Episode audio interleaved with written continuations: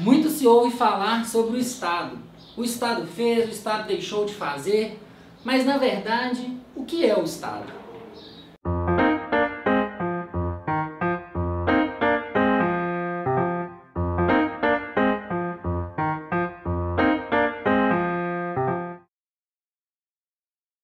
O Estado é a instituição que organiza a sociedade e os seus núcleos de poder.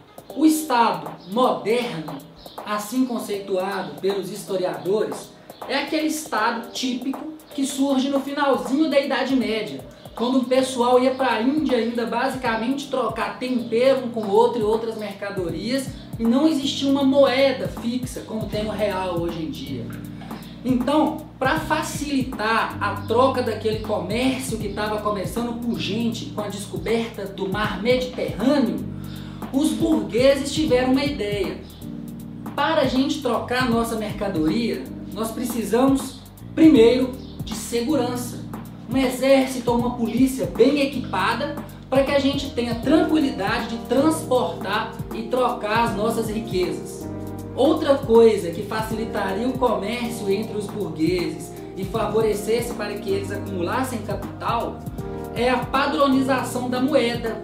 Por exemplo, eu não troco mais um quilo de sal em um quilo de pimenta, troco um quilo de sal em X pratas, que eu posso comercializar qualquer outro tipo de mercadoria em outros territórios também, para além daquela comunidade específica. Então, nessa filosofia de se padronizar, o Estado Nacional nasce.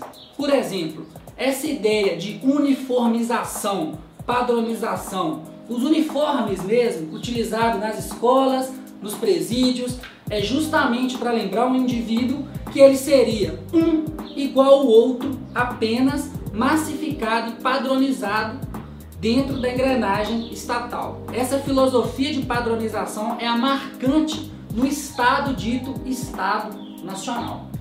Governo e Estado é a mesma coisa? Não. O Estado é como se fosse a máquina. São as instituições estabelecidas por lei, ou seja, legalmente estabelecidas, que vão dar o aparato e o suporte para que o governante, ou seja, o operador dessa máquina, possa executar as transformações que a sociedade precisa. Seja ela abrir uma rua, melhorar a saúde, melhorar a educação. O operador, por sua vez, no nosso exemplo, o motorista, é o governo que vai se utilizar da máquina, que é o Estado, para efetivar essas mudanças tão necessárias.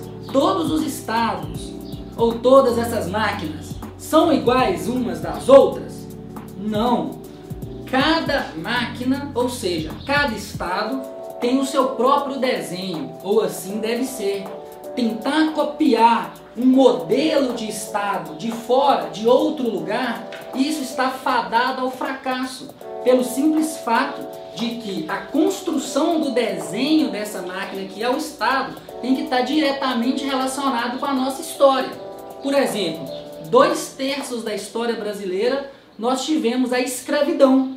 O Estado brasileiro ele tem que estar aparado por lei, legalmente estabelecido, com o pressuposto de dois terços de história de escravidão, para que o operador dessa máquina consiga efetuar as mudanças necessárias para equiparar socialmente as pessoas e a sociedade. Portanto, a Constituição de 88, que desenha toda a nossa sociedade, ela teoricamente tem uma validade nacional. Todo mundo que mora no Brasil está submetido aos seus princípios e valores. Mas na prática não é bem assim. Em alguns locais, principalmente no Brasil, o Estado é uma exceção. Nesses locais, as figuras como professores, vereadores, prefeitos não fazem parte do cotidiano e nem do imaginário do povo, que normalmente atrela a figura do Estado à figura do aparato de segurança, que é um dos fatores essenciais da criação do Estado, que a gente viu lá atrás do Estado burguês, do Estado moderno.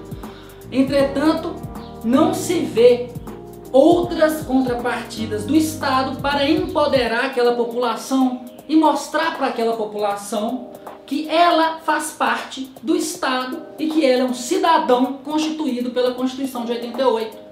Para essas pessoas, o poder estabelecido através do tráfico de drogas, seja por meio assistencialista, que o tráfico de drogas e o crime organizado também se organizam.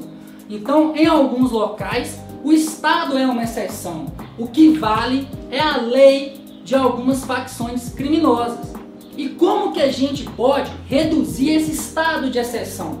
Reduzir esse problema de legitimidade. As pessoas que não se enxergam como cidadãos da Constituição de 88, mas se enxergam como beneficiários de um PCC ou de alguma outra organização criminosa. Isso é feito através de aumento da legitimidade e a maneira mais fácil de fazer, a maneira mais correta de se fazer isso é empoderando a população através de participação social de fato dentro do Estado. O que, que é isso?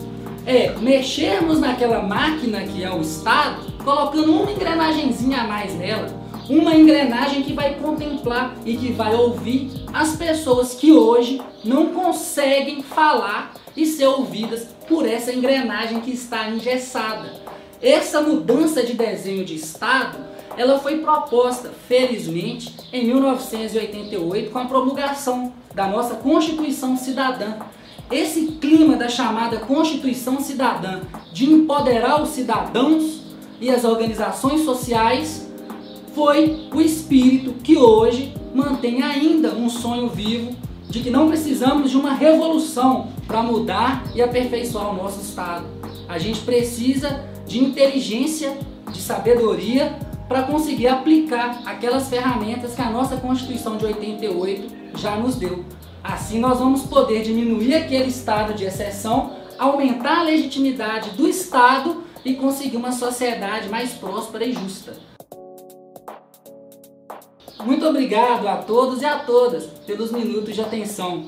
Me desculpe qualquer erro, esse foi o nosso primeiro vídeo. Qualquer dúvida, comentários e principalmente sugestões, deixa aí nos comentários. Muito obrigado.